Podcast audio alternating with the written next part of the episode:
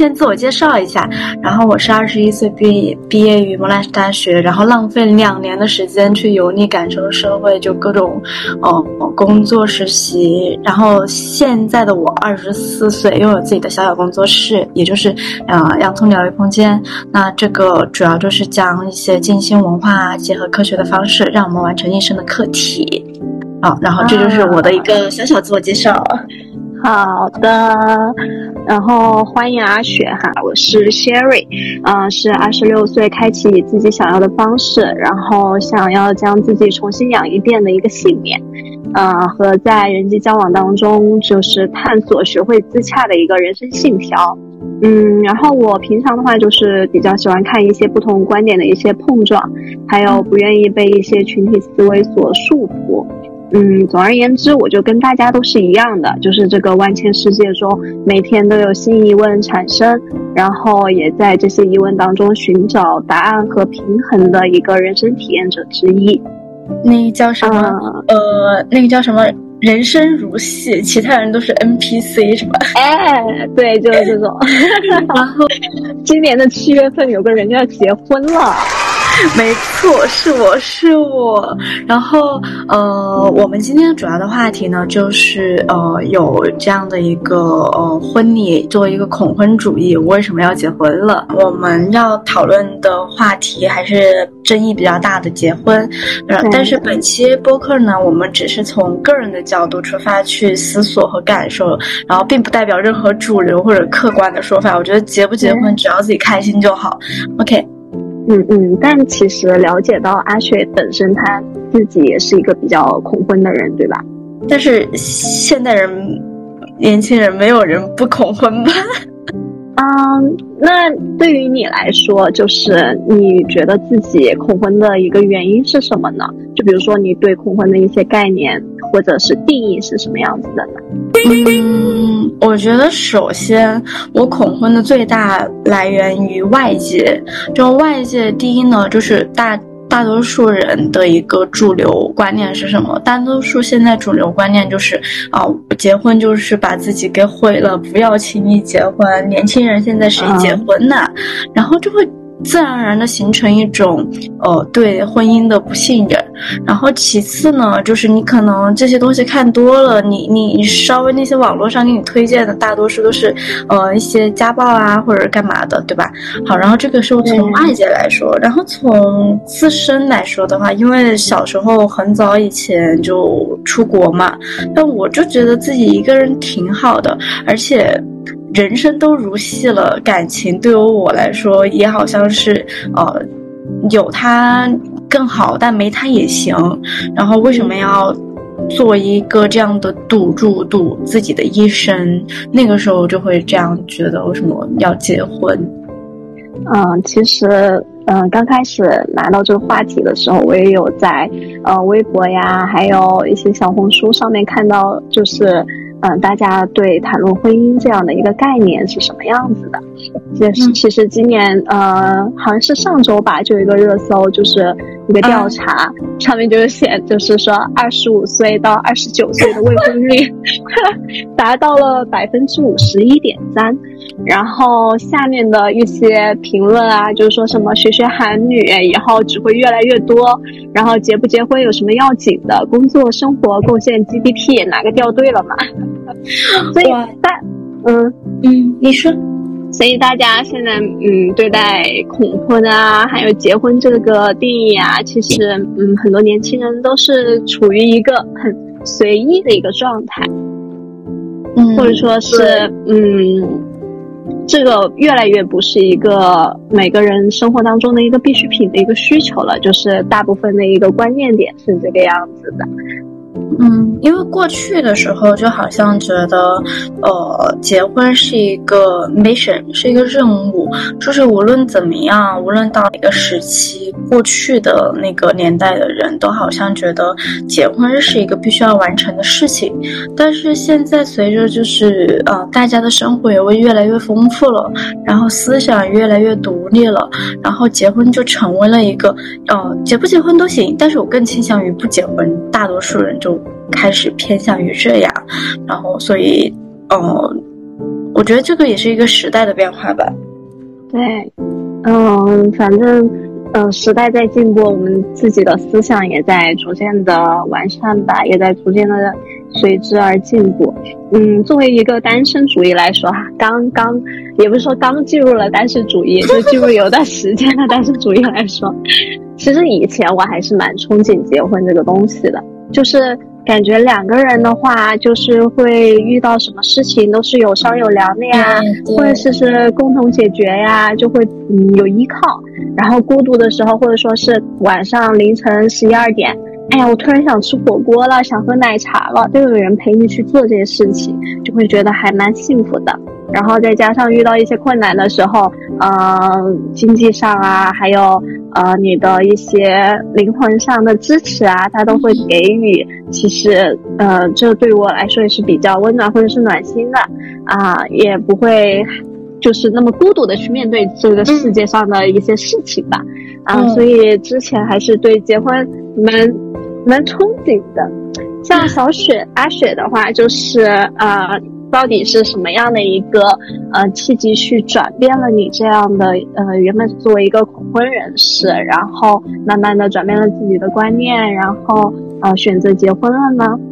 嗯，我觉得首先自身要明白一件事情，就是嗯你刚刚说到孤独，就是呃首先明白无论结不结婚或者怎样的，其实。对于个人而言，可能都是孤独的，所以，呃，首先要明白自己是孤独的，而且接受自己是孤独的。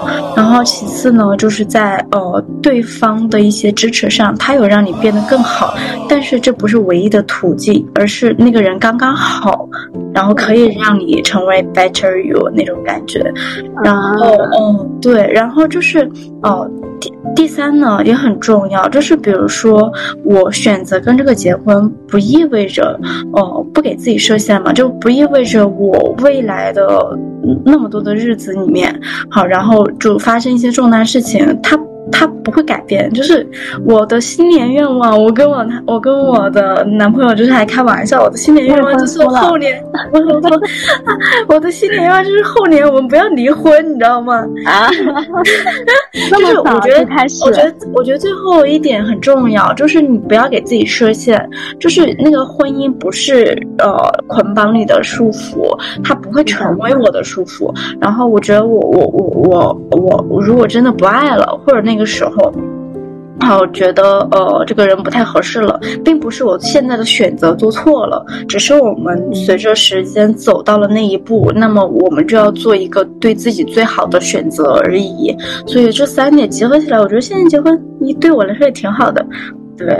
啊，哎呀，隔着屏幕都已经感受到了满满的幸福了，已经。咋的？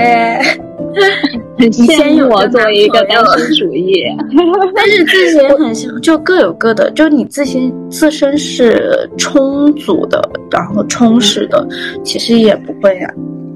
其实刚刚阿雪，其实刚刚阿雪有提到一句话，我觉得还蛮好的，就是。无论是婚姻也好，还是自己呃所走的人生道路的每一条也好，我们都不要给自己去设限。如果去设限的话，你反而会觉得，嗯，你好像一辈子都完成不了这样的事情。可是当你去做这件事情的时候，你也会在其中会收获到不一样的感触，或者说是不一样的幸福。嗯，对对对，所以说每个人的选择，我觉得其实都是为了自己，并不是说啊，你为了结婚而结婚啊，或者你为了男朋友，为了男朋友家你为了怎么怎么样的而结婚，你是为了自己才结婚的。这件事情对你来说，对现在来说是最好的选择，哦，你就会去选它。嗯，对，那你有没有什么就是好的建议给我们的听众？就是说是，呃，或者说是你。去判断这这样一段，呃，可以迈步入婚姻的这样的一个过程的一些自己所所想的一些标准啊，或者是什么样子，或者说你怎么就确定这个人就是你想要的那个人？我确定的方式其实，呃，有一点哈，我觉得还挺受用的，就是你跟那个人在一起之后，你有没有变得更好看？没 有变得更好。哎，不过你确实最近皮肤真的很让我很羡慕，真的很羡慕。我在你那儿淘了不少的好货，我感 我现在就是由内而外的在调理自己，由内而外的再重新再富养一遍自己，然后在人生人际交往中学会自洽的人生信条，是吧？对，我就感觉这样的，嗯，就是过程吧，就是做这些的时候会让我感觉很幸福，就幸福是自己给自己的那种感觉。嗯，是是是，就是，哦，所以我我个人是不谈不上什么建议哈，就是因为我呃个人来说，说实话还谈了嗯不少恋爱，这个播客不能让人听见了。然后，呃，其实我觉得每一对的情侣在争吵或者在过程中有什么问题，这件事情上大致都相同，就无论是什么样的问题，他们的情绪或者解决方式大差不差。好，然后这个是第一点，然后第嗯，然后他们的解决问题呢就分两种了，就一种就是两个人都互相不信任，然后就是在整个过程当中会去哦很女生会很崩溃，男生会在前期非常的冷静，就是这个就是一个非常非常典型的一个情侣之间的哦状态，感觉你已经就是看得很透彻吧，这些男人们。已经试了很多不同、不一样、各种各样的了，就是不同性格呀，然后或者不同家庭啊，然后这些他们解决问题的呃方式大大差不差，然后就是会造成一个恶循环。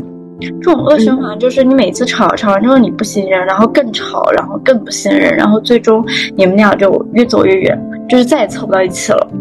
对，就是其实女神就是想要你开诚布公的去聊一下，然后嗯，大家以心换真心，因为这件事情是对于你们两个来说，包括女生她自己肯定是觉得这是一辈子的大事情，所以她就可能会想要嗯看到你的诚意，然后嗯双方共同去经营的这样的一个过程。嗯，没错。然后其实哈，我妈妈说的一句话就还挺受用的，就是。打个比方说，虽然有一些是不是网上被洗脑说，呃，你一定要给我买那个买那个，对吧？但是我觉得还是要看人心，然后其次呢，要看那个人愿不愿意。就是那个人可以用行动来告诉你他愿不愿意。其实很多时候并不是说要从一个实际的金额或者实际你给我多少房啊多少彩你才算是一个呃诚诚意。在平常的日常中。过程当中，你看他有没有，就是自己可能吃的不好，但是他就是想要给你最好的这种感受。就我觉得，就是有这个份心，有这个诚意就好。对，其实就像两性关系也好，或者是朋友之间关系也好，亲密关系也好，嗯，不论男女，都是需要一个平衡的一个状态。就是说，嗯，这段感情并并并不是他。呃，一定要付出比你更多，或者是什么样子，然后才才能证明他去他更加爱你，然后呃去感感受他很大很大的那种诚意。其实，嗯，你换位思考，你来做这件事情的时候，呃，超出你自己现有的一个经济能力，或者说是该有的生活水平了，那其实也会很累。我觉得你可以，就是就哎，你上次有跟我聊到那个那个故事，就是呃，网受到网上蛊惑太多啊啊！就是我有一个朋友叫小 C 吧，他现在就是嗯，有谈了一个，就目前正在谈婚论嫁的一个对象吧。嗯，两个人在一起也有四年了，将近。嗯，现在就是同居在一块儿，然后正准备就是一起回家乡买房，当然是去女方女方那边买房。嗯，因为女方还是想要回到自己父母身边嘛。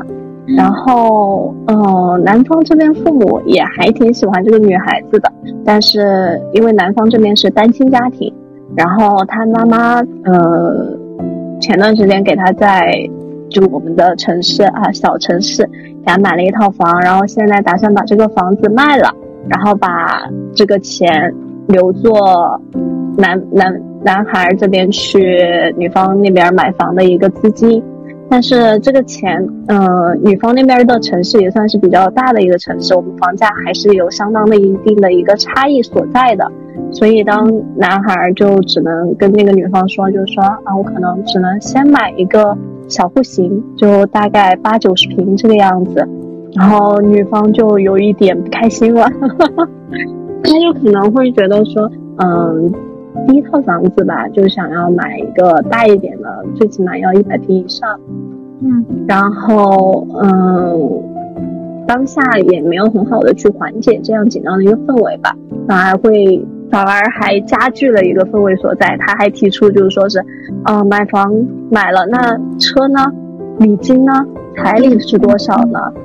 这男生听到了以后就直接就没有说话了，就沉默了，就觉得。嗯，有点委屈了，还会说，嗯，为什么我已经在尽全力的去准备这些事情了，反而，嗯，没有得到好的一个回复，你还一点都不心疼我的那种感觉。然后这也是他最大的一个诚意了，他已经把身上的钱基本上都掏空了。嗯，那我其实觉得哈，女生有要求是没有什么问题的，而且在在。在，呃，能力范围之内，尽全力的先让自己手里，呃，握有东西，是我觉得对女孩子来说是一件非常好的事情。就是我，我始终相信哈，就是我现在也是，我现在是全家众所周知的这个这个叫什么来着，钻钱眼里的那么一个 一个一个人设，怎么说是人设哈？但不是 不是真的钻钱眼里。理解，我我懂，我明白，就是我我我。始终相信的一点呢，就是握在自己手上的才是真的。所以我觉得，对于这个女孩，她想要更多的东西是可以理解的。但是我觉得，在结婚前面，爱是排第一的。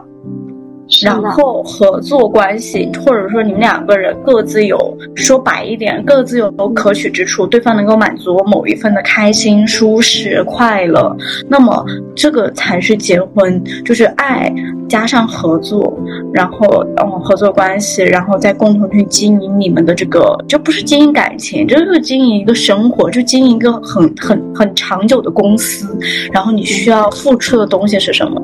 然后最后才是你要去平衡的这种什么家庭啊、经济啊，然后还有这些哈。但是首先，我觉得第三点也很重要，就是那啥的。但是吧。如果你最开始就觉得，我觉得最开始你选择这个人谈恋爱的时候，就应该很清楚对方的条件或者对方的这个呃能力范围在哪里，而不是在最后一刻别人倾尽所有给你的东西你不屑一顾。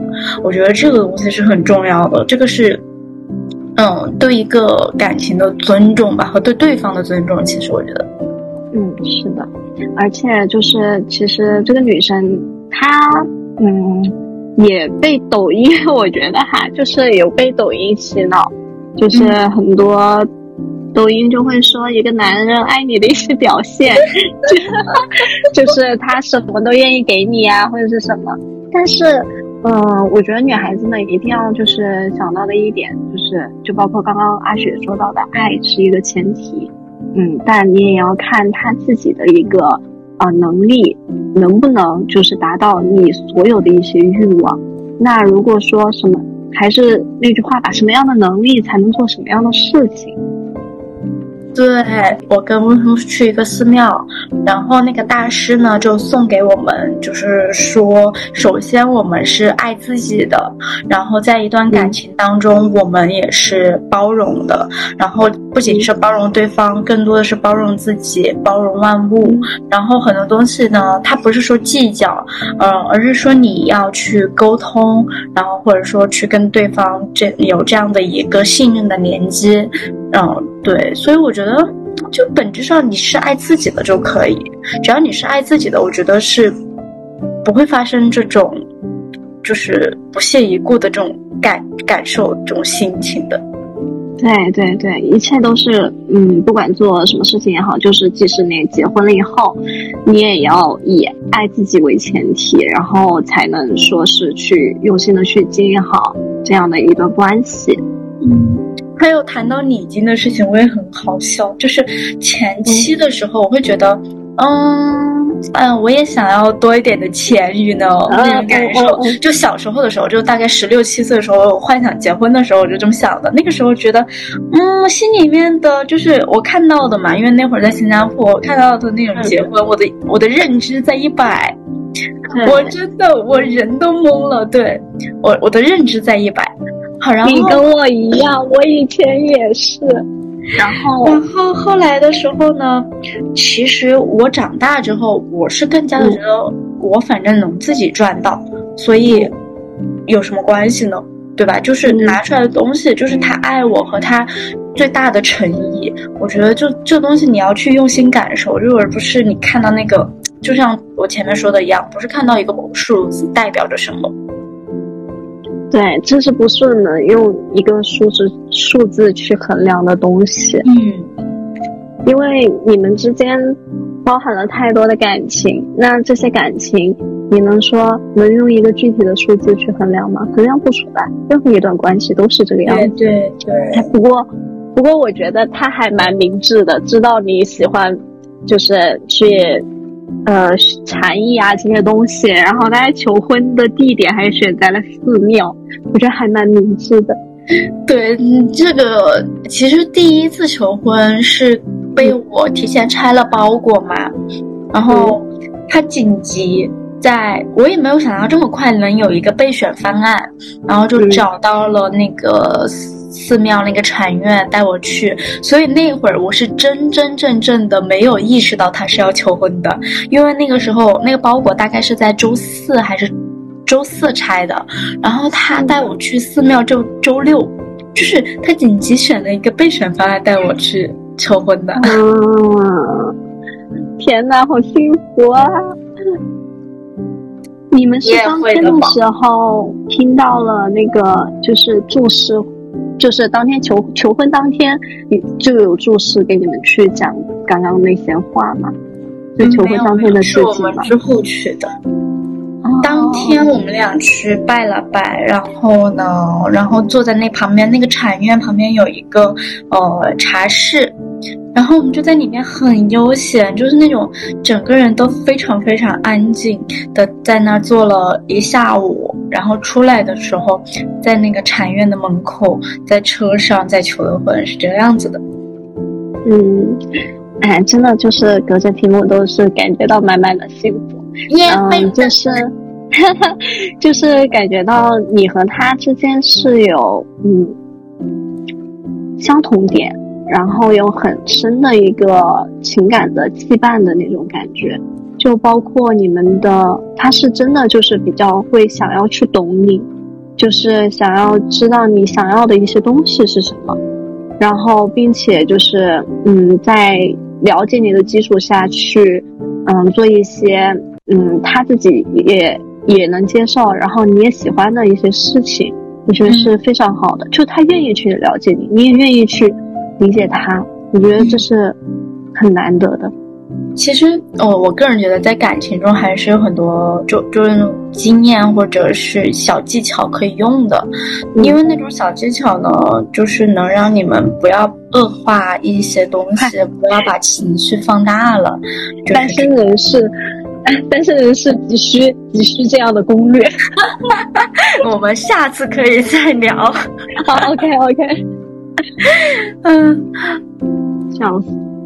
嗯，那既然如此的话，就是嗯，婚礼是定在了七月份。